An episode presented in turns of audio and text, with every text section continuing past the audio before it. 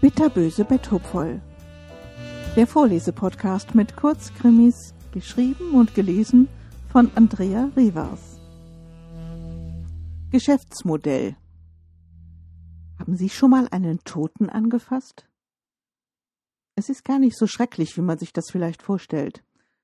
Ich kannte da mal einen, der dachte, dass sich dann das Fleisch von den Knochen löst. Aber das ist natürlich völliger Unsinn. So ein Toter fühlt sich eigentlich ganz ähnlich an oh, wie meine Frau Christine, wenn sie mal wieder keine Lust hat und Migräne vorschiebt.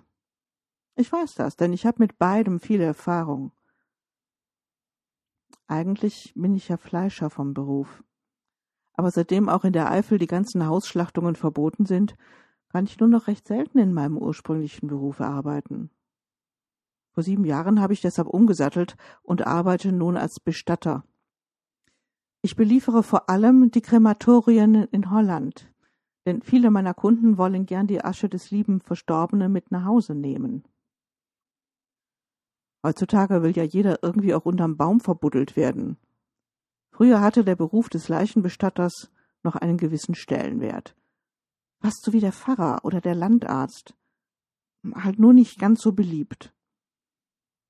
Formelle Kleidung, ein grämlicher Gesichtsausdruck und eine ruhige Stimme Mehr brauchte es doch nicht, um auch das teuerste Sargmodell Ruhe sanft aus echtem Eichenholz mit Seidenfutter, doppelt vernäht und Messingbeschlägen an die trauernde Witwe zu verscherbeln. Da konnte man noch was verdienen.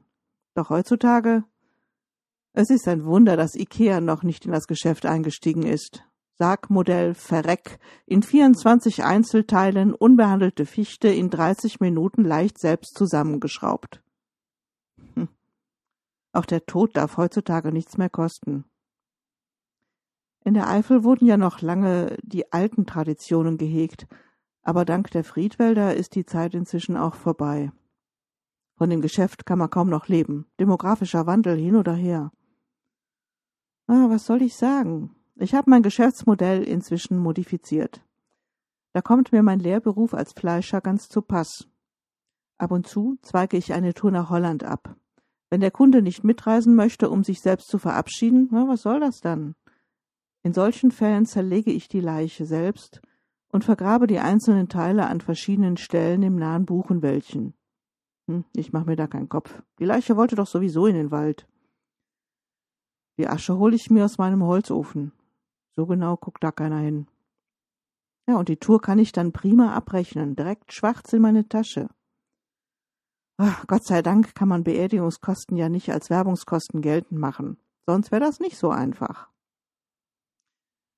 Ja, und neuerdings habe ich noch eine weitere Geschäftsidee. Vielleicht haben Sie ja mal ähm, Interesse daran, eine Leiche verschwinden zu lassen. Also ich denke mir das so. Sie bringen mir den Verblichenen vorbei und ich zerlege ihn in kleine Häppchen. Die Teile mische ich dann nach und nach ich habe eine Tiefkühltruhe, unter meine Geschäftsleichen und lasse sie mit denen in Holland verbrennen. Zwei bis drei Touren, dann ist die Oma weg. Das merkt keiner, klappt garantiert, habe ich mit Christina ausprobiert. Ups, das wollte ich jetzt eigentlich gar nicht erzählt haben. Aber egal. Das Angebot ist natürlich nicht billig. Ich will 25 Prozent vom Erbe oder wir machen einen Festpreis aus. Ich berechne das dann nach Gewicht, wie beim Metzger. Zu teuer? Was will man machen? Von irgendwas muss man hier schließlich leben. Wie, Sie wollen ein Vergleichsangebot einholen? Wie kann man nur so pietätlos sein?